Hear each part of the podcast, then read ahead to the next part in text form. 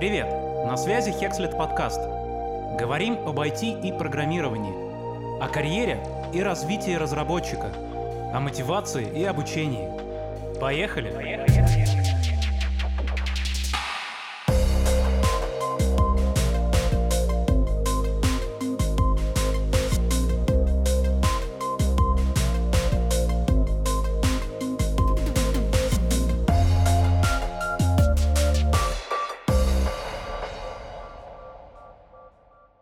Ну что, я рад вас снова приветствовать после стольких лет разлуки. А, вот мы наконец-то увиделись. Вот. И, давайте, ребят, нам много есть о чем поговорить, на самом деле, потому что нас много чего связывало, и много лет прошло после всего этого добра. Расскажите сейчас как бы коротко именно про то, где вы сейчас, чем занимаетесь. Привет, Кирилл. Да, рад тебя тоже видеть. Э, собственно, я сейчас в Нидерландах, в Гааге, если быть точным. Э, по-прежнему работаю разработчиком в маленьком небольшом стартапе э, голландском, в основном на голландский рынок ориентированном. Довольно давно уже с ними работаю и работал как фрилансер, сейчас работаю как full time. Они, собственно, и перевезли меня и супругу сюда год назад. Вот, последний год, соответственно, живу здесь, в Нидерландах. Вот как-то так, кратко, если а, я забыл еще сказать, да, добавь, пожалуйста, когда ты э, закончил, собственно, обучение, просто чтобы было для ребят понятно, в каком году это произошло. Хм, хороший вопрос. Мне кажется, 2017, 2016 или 2017. Думаю, что 17, да. И да, и собственно. Понятно. Шесть лет. Ула? Да, так. Э, я сейчас работаю в Топтале уже два года. Senior э, Backend. Эм, да, живу также у себя дома, в Ташкенте, Узбекистан. А обучение я в Хексите закончил, удивительно помню, в марте 2017. Я даже помню, что я начинал в октябре 16 где-то за пять месяцев отучился. Но у тебя еще, да, у тебя еще особенная история, мы тоже об этом поговорим, что первая работа у тебя была именно Хекслет. Да, я стажировку проходил после э, обучения. Да, да, да. А вы ведь, получается, учились примерно в одно и то же время, да? Вы пересекались или нет? Мне кажется, да. Э, ну, по крайней мере, я помню его. Да, тусили в одно время почти. И по слаку, по крайней мере, точно помню. Это, это был тогда период самой такой большой активности в этом плане, в, когда мы вместе все там общались и потом встречались там все вместе и так далее, да? Понятно. Ну да. Да. Ну, что, давайте немножко копать. Вот, э, ребят, как, ну, как-то, я думаю, как пойдет, в принципе, где-то, может, по очереди, где-то так будем друг друга перебивать по-живому. А, расскажите вообще про, вообще в целом про ваш путь, как он сложился, как вы до такой жизни дошли. Потому что, Дим, я точно помню, у тебя история была большая, что ты э, такой как бы цифр, как это, digital nomad, да, ты стал, ты стал путешествовать, стал вести свой блог, при этом, я так понимаю, на фрилансе работать и вот это все. Это, ну, не сразу причем произошло, да? Можешь вот э, рассказать про этот путь и к, прийти к этому моменту? Да, все верно. Собственно, в 2017 я где-то учился программированию. На самом деле, моя изначальная идея была изучение программирования, потому что я немножко устал от такой, знаешь, офисной с 9 до 5 жизни, и плюс мне моя работа не очень нравилась. Я работал такой что-то вроде сисадмин, слэш техподдержка, что-то там все было намешано, но по факту я просто какой-то ерундой сейчас занимался. Вот, э, вот. И одной из моих целей, собственно, было э, начать путешествовать, собственно, и для этого нужно было найти какую-то карьеру. И я стал копать, куда же мне двигаться. Ну, так как я был в IT уже довольно давно, я решил попробовать программирование, нашел Hexlet, вот, но я понял, что после курсов сразу куда-то двигать на фриланс, э, не знаю, насколько хорошая идея, поэтому, соответственно, у меня была первая работа.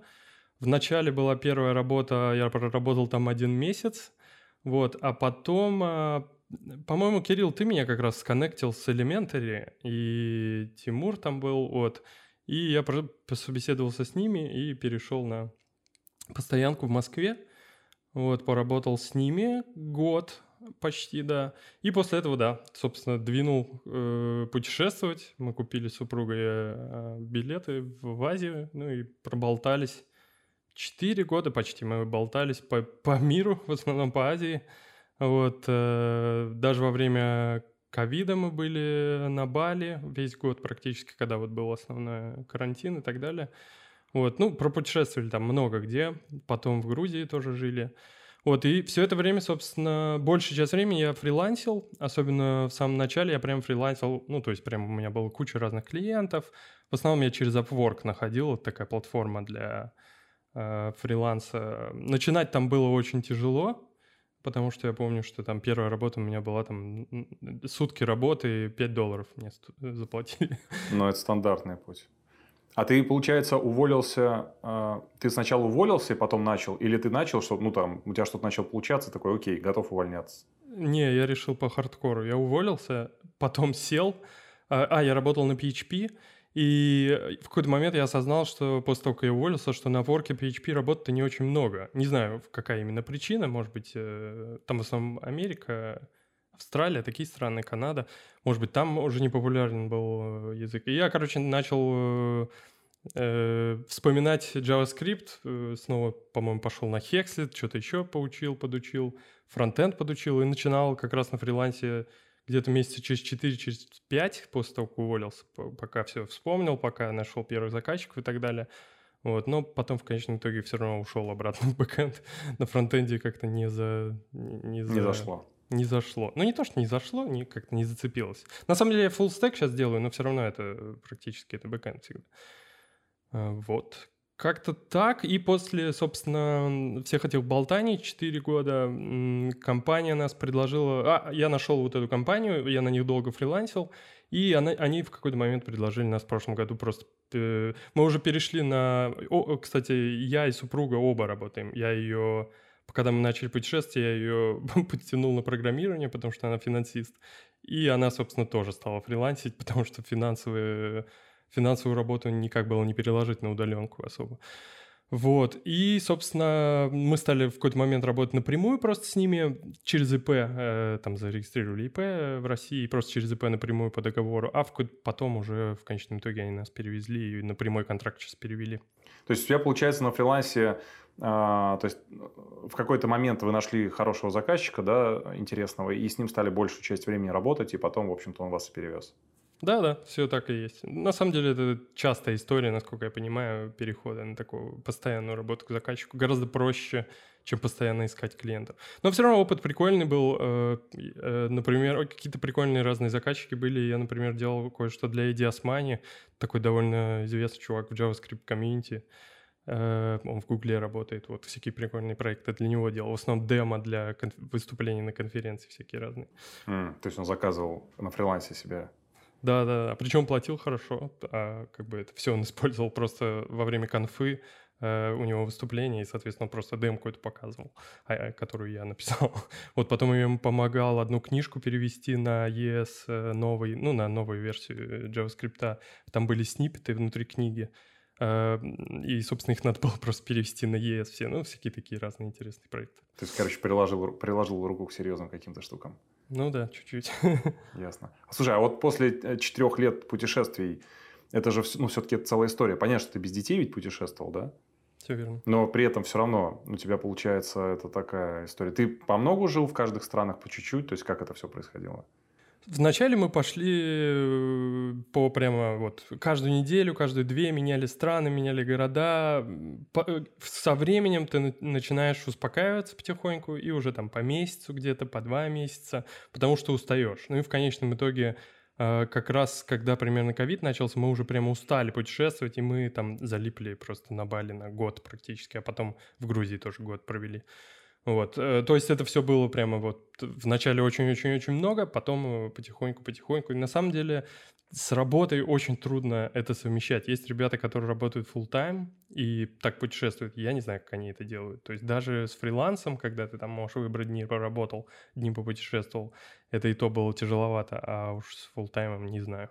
Же прикольно, прикольно. Так, молодой человек, расскажи про себя. Ну, чего, эм, я, кажется, попал в довольно удачный момент э, в Hexet, именно во время обучения. Я попал прямо в самый первый поток. А потом после выпуска я просто нагло тебе написал, здравствуйте, вам программист не нужен. Да, я помню. Помню, была какая-то переписка, да. Пришел в программирование, тоже очень похож на Диму, у меня история. Тоже в местном офисе работал. Э, полтора года поработал, но через год я понял, что ну, что-то нужно менять. И решил попробовать программирование, тем более образование у меня смежное, я был сетевик. А, и я даже не помню, как я нашел Hexit, но э, потом, да, нашел Hexit, пару месяцев а, бесплатно вроде отучился, а потом я вижу, что вы проекты запускаете, я такой, все, потом на платно перешел.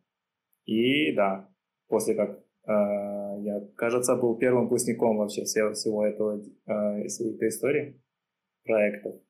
И да, получается, потом началась стажировка в Хексите трехмесячная. Слушай, я точно вспомнил. Это мы, мы, я просто помню даже, я вспомнил, когда это делал, когда я сам вел этот первый проект, который я, я в это время в Питере, я даже помню квартиру, в которой я сидел с вами, созванивался. А, я заболел тогда на Новый год, и это был первый, собственно, вот этот проектный выпуск, после чего оно пошло. Кстати, с тобой там был Ваня Гагаринов, если ты помнишь. Ты знаешь, что он в Хекслите сейчас работает? Блин, я не всех помню, если честно, со своего потока. Я только знаю, что из 22 или сколько там людей только двое дошли до конца. Э, да. А тот чувак второй, который в конце со мной закончил, его по каким-то личным причинам он не смог дальше поработать, я не помню. Но да, Ваня Гагаринов, имя знакомое, да, я помню в группе такого человека. Но я с ним вроде не общался, не помню. Тогда, тогда, да, тогда, конечно, если бы ребята знали, как тогда были устроены проекты, те, кто сейчас проходит, они бы, конечно, ужаснулись. Там же еще, по-моему, даже через pull реквесты было. То есть мы фактически после первого после первого запуска мы даже прям следующим запуском уже переделали систему, потому что стало понятно, что так работать невозможно. Вот, это был очень прикольный опыт такой. Мы хотели максимально типа погрузить, но понятно стало. Потом через какое-то время ушли от недельных циклов и так далее, а сейчас это, в общем-то, просто такая спокойная часть образовательного процесса. Да, у нас проекты по неделе были. Это не сейчас, когда, я не знаю, по месяцам ребята сейчас гулять, я слышал. Не, сейчас это просто в процессе, как бы они там сами учатся со своим темпом. Дим, чтобы ты понимал, вот по поводу этого, я же тоже в те годы путешествовал, да, и после начал. А, у меня как бы при этом было примерно по 30 проверок проектов в день. То есть я делал утром и вечером. Э, вообще из любых мест просто. Я там куда-то езжу, сел, проверка, на мне сидят дети сверху там и так далее. В общем, все выходные. То есть у меня, в принципе, с одной стороны, я вроде путешествовал, ездил и ну, что-то видел, но с другой стороны, у меня не было дней, когда я мог, знаешь, вот просто целый день я посвящен себе. У меня всегда работа была, потому что из-за вот этой системы. И очень часто именно по вечерам. То есть я садился, вечер, все успокоились, и я начинаю, значит, всем этим добром заниматься. Ну, тоже где-то 4 года, наверное, потребовалось. О, да. Ты долго сам проверял, да. Да, чтобы выйти из этой системы. Ага. Так, на, а, на чем ты, получается, остановился? Ну, стаж, а, стажировка а, в Кексите. Потом у меня летом была пауза, и в сентябре а, я как-то через знакомых нашел вакансию на какой-то стартап финтех. А, там получилось тоже немного поработать. Это был маленький такой, маленький такой стартапчик. Потом меня переманил другой стартап, тоже финтех. И я там уже чуть подольше поработал. Э, год с чем-то. Э, мне там уже под конец уже начало надоедать. Я тоже решил взять паузу пару месяцев отдохнуть. А потом, ну да, через Slack Exit я наткнулся на вакансию тоже в компанию Data Rockets называется, это аутсорс-компания белорусская, э, белорусская торговая. Э, да, вот с ними я очень хорошо поработал два года.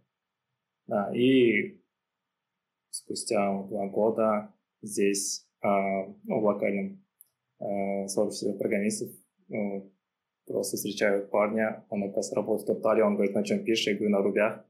Он говорит, идем в Топтал. Я говорю, окей, попробуй. Хотя я так шел, ну, Total, ну, наверняка не попаду и так далее. Я как-то прохожу, а, и вот с тех пор уже два года работаю. Устроился медлом, а, успели меня повысить до сеньора. Ну вот, да, недавно, две недели назад, кажется, только два года исполнилось. Слушай, я правильно понимаю, я хотел вспомнить, потому что Дима учился на PHP, да, и, в общем-то, в основном остался. Но ты-то учился, по-моему, на JavaScript. На, Джо, Node.js backend, да. Нет там да, да. Соответственно, но при этом у тебя сразу первая работа на Ruby была, и потом в целом ты на Ruby писал в основном, да? Да, я как узнал Ruby, я так и остался на нем. Хотя в разных работах а, пришлось пописать на разных языках. Я там и Python трогал, и JS, а, сам а, в open source копался, и PHP трогал. Ну, короче, я там много чего потрогал. Кстати, хотел тебя спросить, ты в TopTal работаешь, а ты пересекаешься там с... Сейчас я тебе скажу, один такой человек, Леша Франк, случаем не пересекаешься? Алексей Франк, да. Он в другой команде, я с ним не пересекаюсь, но я знаю, что он работает в Hexity потом. Да, я как-то среди сотрудников смотрю, Алексей Франк, что-то имя знакомое, потом я вспоминаю, что он работает. Просто, чтобы ты понимал, это человек, у которого я преподавал в универе, и который, в общем-то, пришел, это первая его серьезная работа, это когда я в Андеве работал, я, соответственно, оттуда его в Хекслет переманил. И он, собственно, с, с фактически дня основания Хекслета, по сути, работал там вот сколько-то лет, перед тем, как он в топ ушел. Вот, так что это, это отец-основатель, можно сказать, тоже. Но мы с Лешей очень много лет работали. В общем, передавай ему привет. Я имею в виду еще даже до Хекслета, поэтому это один из лучших моих ребят был вообще в команде в той Ульяновской, Андевовской. Там их двое таких было, вот он второй. Ну ладно, тру, на самом деле, ладно, чуть побольше, но вот из, из таких самых основных там два парня таких было. Да, прикольно, прикольно. А вообще с топтелом я там периодически тоже где-то пересекался. Так-то ребята молодцы. Даже ты, наверное, знаешь, что в Ульяновске мы там такой микроофис для них делали. Там командочка работала. Не, не ну, там была история, в общем, целая. Вот. Потом ребят там кто-то куда-то разошелся, но в целом, да, с Топталом есть своя история. Это довольно прикольно. Слушайте, я, э, это классная история. Я хотел, знаете, чего вас спросить? У меня э, э, вот...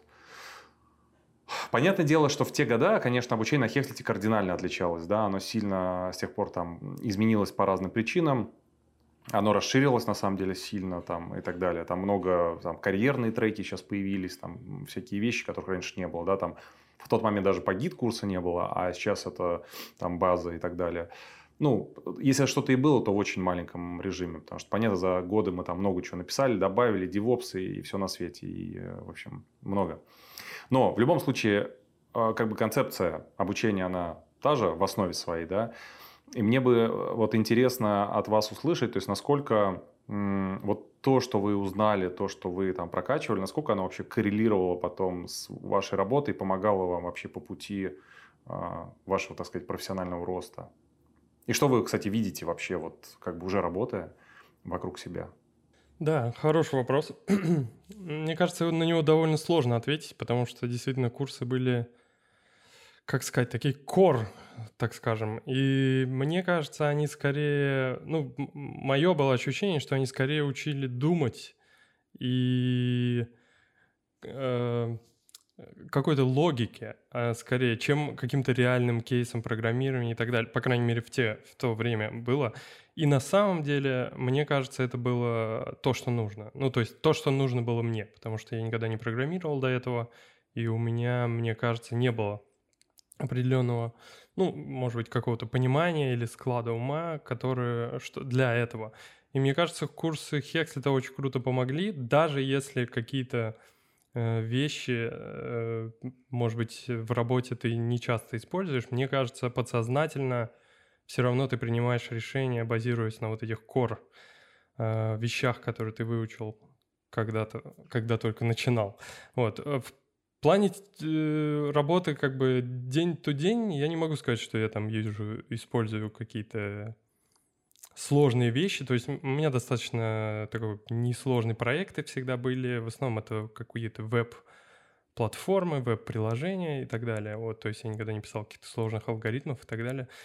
Но даже не знаю, даже если сравнивать вот с ребятами, у которых дольше есть опыт работы, с коллегами там или с кем-то я пересекался, мне кажется, что у меня вот лучше получается какие-то принимать решения или, может быть, какие-то более архитектурные вещи, э, подумать о них как-то с, с высоты, что ли. Не знаю, сложно немного объяснить, но мне кажется, что вот это вот есть — и я, на самом деле, с нашим CTO тоже это обсуждал и рассказывал ему про курсы Хекслета. Ну, э, я, он э, не русскоговорящий, я ему не мог скинуть примеры. Вот, но я ему рассказывал, что они вот, например, были...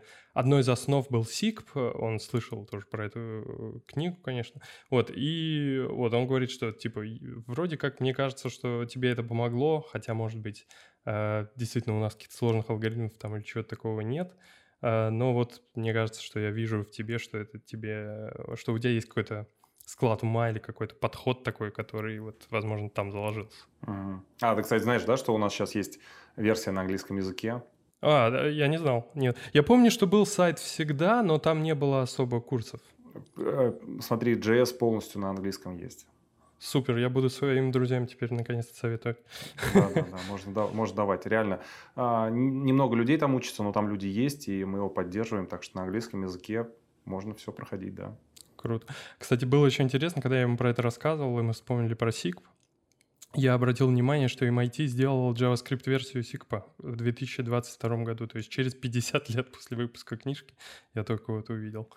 Хотя, знаешь, нам, нам олдскульникам, конечно, подавай лист, потому что думаешь, ну как так, Java? Нет, несерьезно вообще.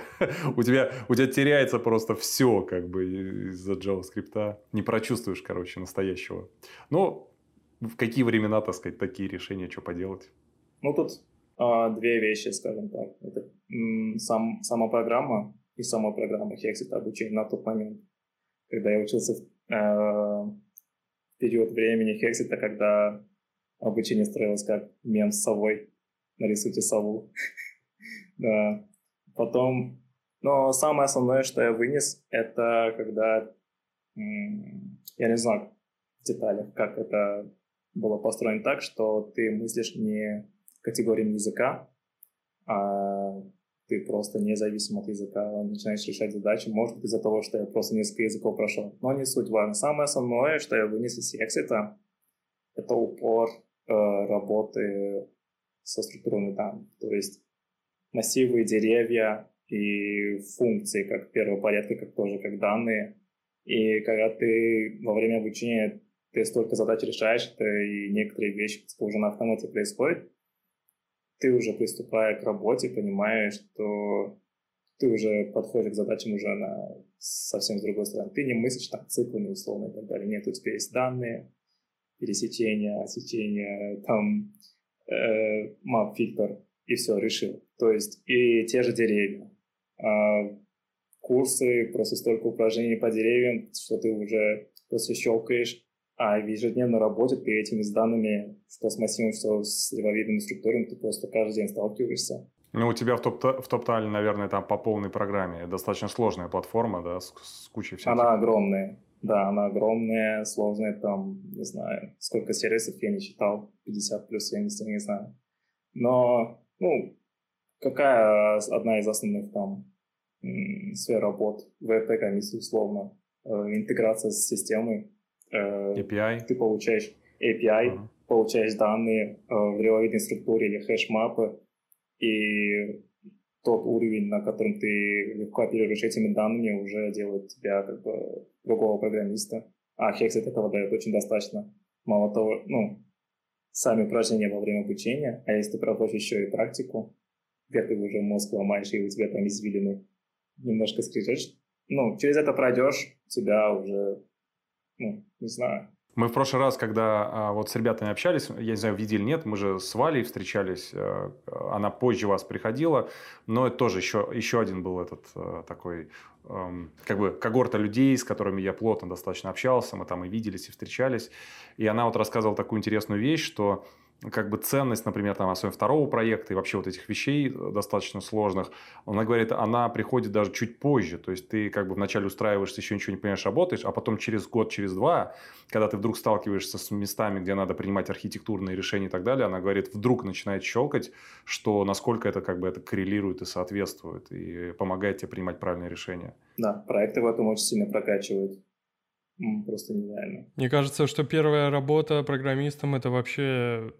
тебе ты там вообще ни о чем не думаешь и просто у тебя паника, ты не понимаешь, что ты делаешь, э, на тебя какие-то задачи вешают, ты вообще не понимаешь, где ты, поэтому тебе не до применения каких-то знаний, но потом со временем, да, конечно, уже приходит все. Это как э, у нас периодически проходят вот вебинары, где мы там встречаемся с ребятами, общаемся, я иногда задаю такой вопрос, как вы думаете, когда происходит самый активный этап обучения в вашей жизни, и э, для многих становится сюрпризом, что самое вот интенсивное, мощное обучение, эффективное, это первые три месяца на работе на первой? Абсолютно, я согласен. Да, потому что все думают, что, знаешь, это типовая история, когда говорят, как было сложно учиться там во время обучения, там, в институте, на Хекслите, а потом они приходят на работу и говорят, вот такого я не ожидал. Да. да, я очень часто говорю ребятам, которые затягивают с обучением, знаешь, бывают ребята, которые год сидят, полтора года учат, э, что находите работу, продолжайте, может быть, обучаться или вернитесь к курсам чуть попозже, э, и... но работу лучше найти побыстрее. Пойдет гораздо быстрее обучение. Ну да, то, что Хексет еще сразу сходу э, знакомит с тестами, ну, вообще с понятиями теста, ну, знаешь, это прям ну, очень большой профит, а ты, когда ты вот прям зеленым устраиваешься куда-то, куда-то, ну, не знаю. Не ожидает никто, что ты знаешь, да? Наверное, да. Ну, если а, человек сразу же при начале обучения видит, что есть такие сущности, как тесты, и их нужно писать и по ним проверять код, и ты воспринимаешь, что это как бы общепринятая норма, а потом, когда в реальный мир выходишь, и оказывается, что это совсем не так, ты просто на голову выше оказываешься. Ну. А у вас, кстати, были такие примеры, когда а, когда вы ну, что-то такое привносили в свои компании, чего там не было, что касается вот инженерной культуры, линтеры, может быть, еще что-то. Потому что, ну, вообще все что угодно. Потому что, э, честно говоря, я вот, особенно когда сам учил, а, люди, которые вот так вот, ну, знаешь, через какое-то время приходили, могли просто где-то в личку, в Телеграме, там, типа, Кирилл, привет, там, там, учился пару лет назад, и э, как раз вот писали там какие слова благодарности на тему вот определенных вещей, а, что там через какое-то время, там типа из серии «Я Джун», а ко мне там вся команда ходит, значит, советоваться, потому что я там тест умею писать, потому что я линтер там настроил, ci прикрутил и так далее. У вас какие-то подобные были истории, связанные вот с какой-то экспертизой, которые вы такие, типа, ребята, а где у нас тут, не знаю, сборка или что-то еще? В, во фрилансе, наверное, у меня такого не было, но, по крайней мере, я старался оставлять код таким же или лучше, чем он был, когда уходил, даже будучи как бы начинающим разработчиком. А в работе у нас достаточно сильная команда, как мне кажется, и все, что касается... Э, у меня Ruby основной язык, я, по-моему, не сказал. Вот. Э, все, что касается Ruby, культуры и рельсов, в принципе, у них все было... Они там уже тоже по 20 лет все пишут э, и в Ruby. И... Но я касательно JavaScript, по крайней мере, приносил какие-то вещи. То есть я вот тоже воткнул линтеры как раз. Вот просто часто такое в рельсах, что они втыкают эти стимулус-контроллеры, которые там делают небольшие изменения, и потом этих стимулус-контроллеров становится огромное количество, ничего из этого не тестируется, и в итоге получается в Ruby все хорошо, а на, на в JavaScript на фронтенде каша какая-то. Вот, так что в этом плане я принес и линтеры JavaScript, и тесты стал писать на вот эти микроконтроллеры. Не микроконтроллеры, а стимулус контроллер. Вот, э, да, и, ну, вот, наверное, такое. Ну, я такого прям не припомню, видимо, не везло с командами. Ну, только если прям первая-первая работа, где был маленький стартап, э, чувак просто э, писал один, был один за всех, и было очень много пробелов, э, тесты не писались, я старался best practice везде применять. А, ну, я там, эта история быстро закончилась. А с последующей историей я не припомню. А в текущей-то работе вообще а, ты уже приходишь на проект уже с высокими требованиями. То есть ты на собесе уже заранее все спрашиваешь, так, ребята, ну-ка, убедите меня, что мне к вам стоит идти, да? Не, нет, э, Топтал, это было не так. Нет. Ну, в Топтале я знал, что уже высокая культура, потому что и пообщаться с некоторыми ребятами, которые там работают, поспрашиваешь. Ну, ты уже, я уже туда шел, потому что вау, какую-то. У вас, кстати, получается, что общение э, на ваших работах полностью на английском языке? Да, полностью на английском. Да, у нас никто по-русски не говорит. Только если на созвон не подключается русскоговорящие, ну, условно, там какой-то саб-команда собирается из двух-трех людей, все русскоговорящие, ну, говорим на русском, а чуть что все официальные созвоны на английском. Как вам, кстати, вот давайте вот про это в двух словах поговорим. Вы работали в русскоязычных компаниях, вы работали в, ан- а, в англоязычных. А, Топтал это американская компания, Дим у тебя, значит, нидерландская компания, да. А, расскажите разницу, вот интересно, как там, как здесь, э, что интересного, что вам нравится, что не нравится? Мне кажется, что это зависит на самом деле очень много от компании, потому что я в России поработал, по сути, только в одной компании. И, ну, надо сказать, не хочу ничего плохого говорить про элементари сейчас, но надо сказать, что э, в плане какой-то, э, как сказать, вежливости, что ли, может так Какой-то вот э, есть такое, что вот русскоязычные люди, они достаточно прямолинейные люди, и зачастую как бы никто не ходит вокруг да около, все так как есть, так и сказал, срубил. В западных компаниях, в которых я либо пофрилансил, либо вот сейчас работаю, э, всегда есть вот этот вот элемент э, вежливости и какой-то вот обходительности э, или как сказать, чтобы ни в коем случае не испортить тебе настроение, там, не сказать что-то плохое там напрямую и так далее, а такого вокруг да около немножко. Сложно сказать, что лучше. Надо на самом деле сказать, что голландцы тоже достаточно прямолинейные люди, но вот в рабочей культуре у них все более такое, как, не знаю, англо-американский а, подход. Вот. Э, не знаю, что, что лучше конкретно. Э, с одной стороны, конечно, хорошо, когда тебе говорят там напрямую, вот ты тут сделал фигово, но с другой стороны, когда у тебя там портится настроение, если тебе там что-то в pull-реквесте кто-нибудь матом написал что-нибудь на код-ревью, э, это тоже нехорошо. Поэтому вот эту э, разницу я заметил, но я думаю, на самом деле, что это разница компаний еще, каких-то культурных вещей. Я думаю, что есть и такое, и такое, и там, и там. Вот. Но вот это то, что я заметил. Э, может быть, еще один элемент. Мне кажется, что российские разработчики э, именно в разработке, они просто более глубокие, что ли. То есть они копают глубже, э, все, если какие-то мероприятия проходят, там, не знаю, хакатоны, конференции, все выступления гораздо глубже, вот вглубь-вглубь разработки идут. Тогда как в западных компаниях, мне кажется, многие фокусируется больше на продукте, на то, как э, этот продукт работает, и на то, как клиенты довольны или нет, и меньше на глубине. Но это, опять же, тоже все зависит э, от компании, я думаю, что и такое, и такое может быть. Но мне кажется, вот э, в среднем... Почему, собственно, западные компании так любят нанимать э, разработчиков из России, Украины, Беларуси и других стран СНГ, потому что... За технические скиллы? Да-да-да, зачастую технически они гораздо более прошарены, но, может быть, с точки зрения вот думать с, э, думать с подхода с продукта, э, мне кажется, что вот этому меньше как-то у нас э, уделяют внимание. Да, есть такое, это абсолютная правда, что найти людей, которые думают не про как фреймворк новый использовать там и так далее, а вот про продукт подумать, это, конечно, проблема, это правда. Это правда. Но здесь еще связана культура с тем, что у нас вообще, знаешь, я так добавлю, а, заработка денег, а, там какого-то маркетинга, понимания вообще экономики, всего остального. У нас к этому просто негативное даже отношение в культуре существует, когда люди считают, что это типа все фигня, это неправильно, это обман и так далее. Да, это, и это реально рождает прям проблемы.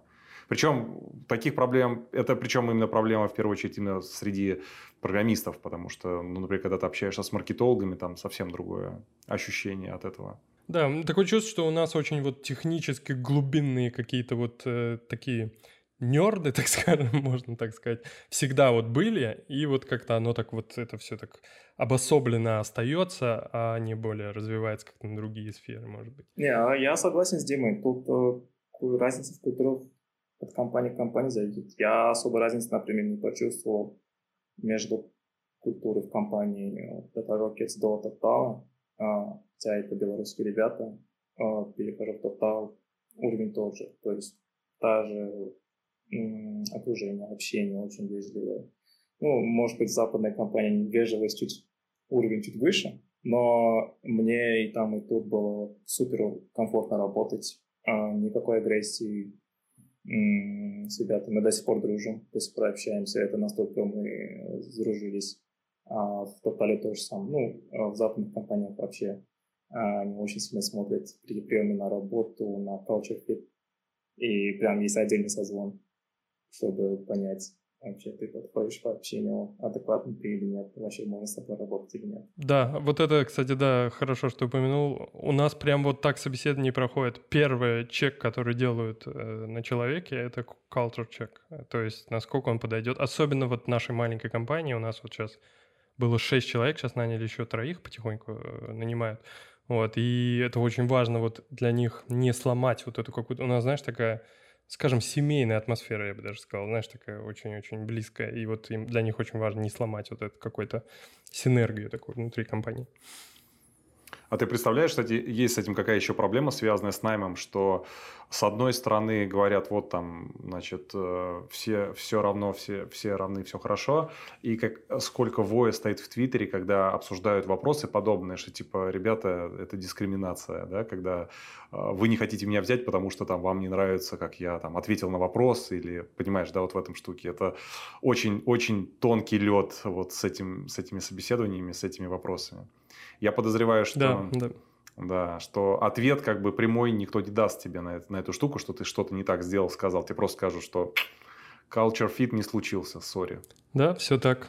Но есть еще обратная сторона этого. Если они видят, что по знаниям или по каким-либо квалификациям ты чуть-чуть не дотягиваешь, но как э, culture fit или как человек, ты просто ну, супер им понравился, они говорят, ладно, мы словно пойдем на уступки, там, например, не дадим тебе ту зарплату, на которую там по вакансии, но если ты все хочешь, ну, мы бы были бы рады с тобой поработать, но мы тебя подтянем. Так, и такие истории со мной э, случалась такая фигня.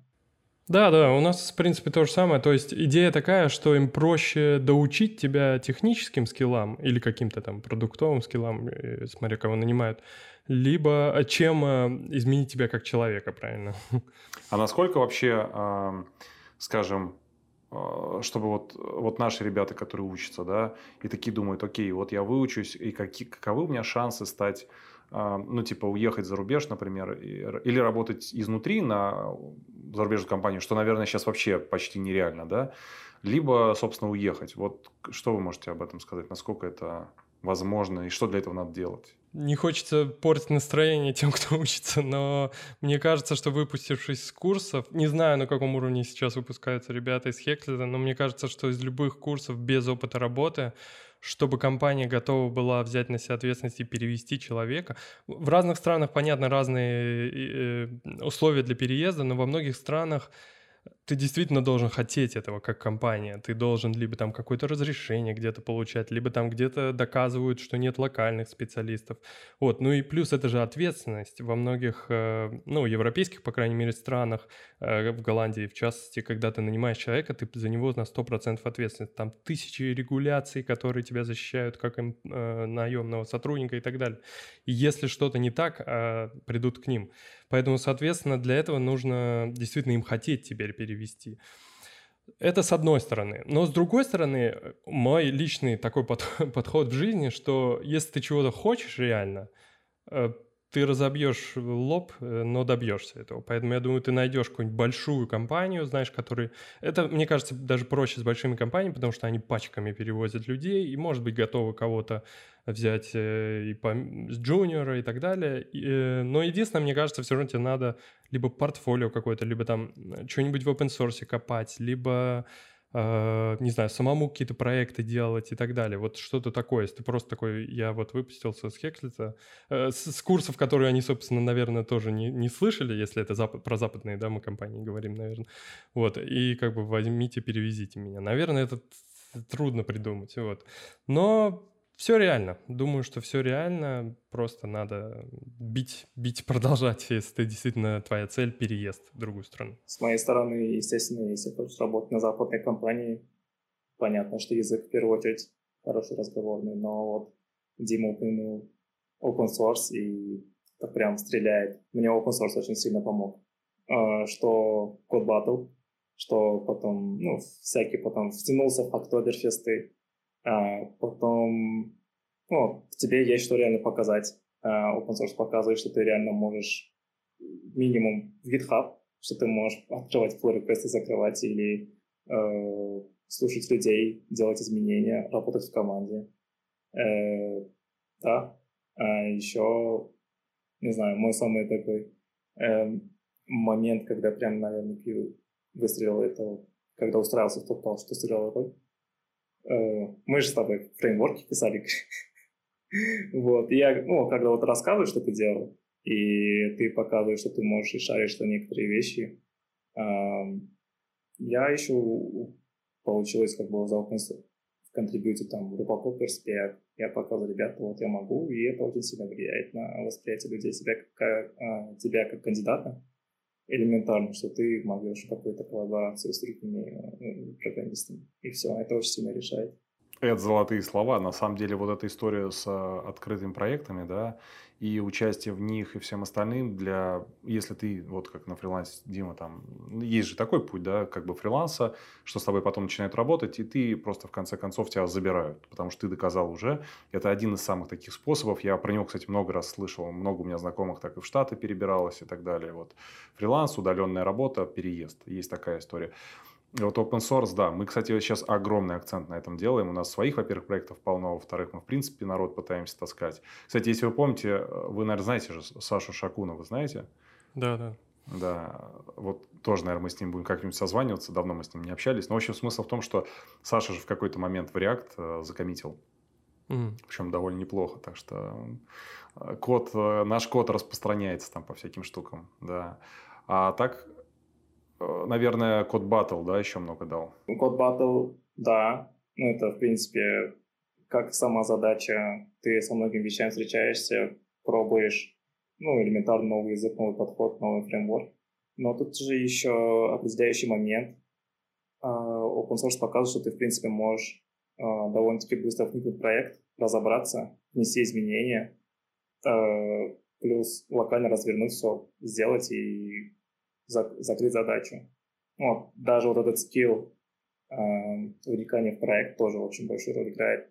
Это же показывает, насколько быстро ты после того, как начал работать, начнешь приносить пользу команде, компании, или там, насколько быстро ты придешь условно, условно средний performance по команде и так далее. Это тоже очень сильно прокачивается. Да, вообще мне кажется, что перед тобой немного как бы другие двери в плане нетворкинга и в плане комьюнити открываются, когда тут видели тебя, там видели, тут ты написал какие-то блокпосты про разработку, еще что-то. В итоге там у тебя какие-то есть небольшое комьюнити. И, ну, если посмотреть, да, как ищут работы такие суперстар, да, э, программисты, они просто в Твиттер пишут, типа, ребята, я ищу работу. И им там начинают вот, э, прилетать. Э, поэтому, да, это все, все, конечно, сильно поможет. У меня был прикол, когда я а, сделал свой первый pull request и последний. я имею в виду не последний вообще, а последний в этот проект в Rails. И его приняли. Причем там было так смешно, что я его сделал, там долго морозили, морозили, морозили. Потом про меня вспомнили, попросили отрефакторить, я его отрефакторил, отправил. Боже, что после этого началось. Мне начали писать куча людей отовсюду. Ой, вы контрибьютор Rails. Причем они, похоже, не очень э, смотрят, что ты конкретно там отконтрибьютил, потому что, ну, мое изменение было прям несерьезное. Там просто микрорефакторинг. У меня было два, на самом деле, контрибьюта. Один у меня так и не приняли, хотя он был важный, на самом деле. Я не помню, как там разрулилось, а, а второй приняли, который был просто рефакторинг. И э, в конечном итоге э, мне начали много писать, что вот вы контрибьютор Rails, рассмотрите там вакансию, все дела. И помните, я как-то писал, что мне в конце концов в Дублин пригласили в Google, причем не просто разработчикам, а, а типа они такие, мы оцениваем ваши, значит, там скиллы, э, руководить какой-то там группой разработки и так далее. Такой, все, цель, короче, по жизни выполнена, можно завязывать с разработкой. Вот. У вас, кстати, много сейчас офферов приходит? Сложно сказать, насколько они серьезные, но в LinkedIn прилетает тьма просто. Я уже перестал просто читать э, читать или откликаться, ну, то есть огромное количество, да. То есть э, многие часто думают, что, типа, разработчики не знаю, умирают там или их э, слишком много стало и так далее. Ничего этого нет. Мидлов, синеров не найти днем с огнем в Нидерландах. Э, тьма вакансий. Э, так что, если кто-то беспокоится, что э, профессия умирает, не, не нужно. Ну, у меня почти такая же. А, в неделю минимум в среднем 3-4 рекрутера стучится, пишет, э, такие портянки, рассмотрите, рассмотрите. Я говорю, нет, извините. Ну, э, стараюсь быть вежливым с рекрутерами, говорит, нет, извините, я сейчас не еще работаю. До свидания. Э, ну да, стабильно в неделю два-три раза точно напишут. Интересное предложение есть? Ну, я имею в виду интересно с точки зрения какие-то крупные, там, известные компании, там, не знаю, в Теслу позвали? Нет. В Теслу не зовут, к сожалению. У меня какие-то были, я помню, может быть, год назад еще, э, что-то такое прилетало хорошее. Amazon, по-моему, был, еще что-то. Но я никогда не доходил до... Ни, никогда не пытался. У меня, на самом деле, нет цели просто идти в большую компанию, поэтому я, в принципе, не рассматривал. Вот. Но что-то было, что-то было. С этими компаниями, знаешь, что смешно? Где-то даже ржали на эту тему на каком-то из э, конференций, когда они, ну, значит, такие, ну, пожалуйста, ну, по зязе, ответь мне, ответь. Им отвечаешь, они тебе там а, после этого начинают, а пришлите теперь там список из миллиарда документов. Вот у меня да, с Гуглом да. примерно так было. Они такие, мы вот все оцениваем, вы прям вот... На. Я такой, ну ладно, я для прикола пишу, мне интересно. Мне в ответ такое письмо, а теперь у вас будет 5 собеседований, и вот еще список документов, доказательств всяких. Я просто в шоке там. Я понял, что я даже для прикола не буду тратить время, потому что ну, это очень тяжело все это делать. В общем, у них там все равно серьезный формальный отбор. Да, у меня максимум, по-моему, один раз а, Microsoft зале, и два раза с Амазона какое-то письмо прилетало, я такой, да не, вышлите, я не хочу. Это большие кровавые интерпрайзы. Хотя... Это как это в Яндекс, но таксистом, да, в Амазон, но упаковывать, упаковывать продукты. Ну, Там тоже такое возможно. А, да, ребят, у нас а, осталось немного времени совсем. А, будет здорово, если вы как бы расскажете, ну, если у вас есть какие-то пожелания для ребят, которые вот сейчас нас тоже смотрят, э, на вас смотрят, завидуют и хотят тоже стать разработчиками, путешествовать по миру? Э, скажите им какой, какие-нибудь слова, если они у вас есть. Ну, как, как я уже сказал, мне кажется, что если ты действительно э, это нравится тебе, процесс программирования, мне кажется, что часто в программировании люди идут, э, такой в России я очень много видел, и думаю, в Америке тоже это происходит, из-за денег это не сработает. То есть, если кто-то идет из-за денег в разработку, бросайте это дело, не получится. Э, такая профессия, когда, мне кажется, должно нравиться. Но если вам нравится, э, продолжайте, будет трудно, не знаю, Хекслет ломает голову, ничего, отдохните, возвращайтесь. Э, профессия, на самом деле, очень крутая, я очень счастлив, что я перешел в разработку.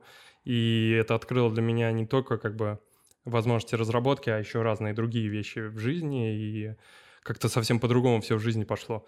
Вот, и да, просто продолжайте, продолжайте, не сдавайтесь, и все придет. И, как я уже сказал, лучше работу найти как можно быстрее. А собеседование — это, как говорят, numbers game. Э, если хотите найти работу и вам отказали где-то, Просто продолжайте оплавиться, оплавиться, оплавиться, оплавиться. В какой-то момент вы поймете весь процесс, поймете всю эту игру, и вас возьмут. Да, я очень сильно согласен э, с Димой по поводу интереса э, к, самой, к самому программированию. То есть, если у тебя нет э, реального интереса, то у тебя нет будет любознательности и не будет таких моментов, когда ты просто будешь сидеть до 5 утра, решать какую-то задачу, просто копаться в каких-то вещах, э, пробовать новое, а без этого вырасти никак. Э, не будет таких моментов, типа, а что если можно сделать лучше, а что если эту задачу можно решить не в пять строчек, а в две строчки. Без этого никак. А о, интересный язык. Поэтому, да, интерес, любознательность — это самое главное. Потом можно входить по-разному, но не забывайте учить базу. Это вот сам Кирилл проповедовал. Э, операционные системы, э, все двери. Э, да, э, стараться надо учить не быть независимым от языка. Вам это очень сильно на руку сыграет. А, вы будете востребованы или, не знаю, условно какой-нибудь язык умрет, вот Руби уже 10 лет умирает. А, легко переключиться на другой язык и найти работу, быть универсальными, да. Да, и язык, ну и да, не бойтесь подаваться, не знаю, думая, что ой, вас не возьмут, просто пробуйте.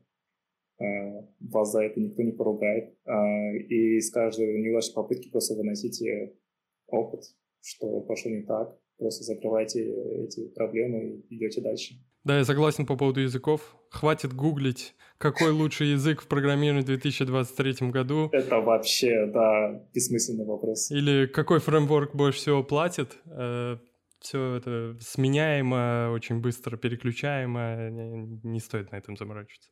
Какой любой берите язык и все. Вы не поверите, вот только вчера был этот разговор, у меня был значит, вебинар, на котором была профориентация, и вот а, мы в очередной раз говорили про эти тезисы, да, что это немножко не так работает, но тут как бы мир не переделаешь. То есть люди так воспринимают мир.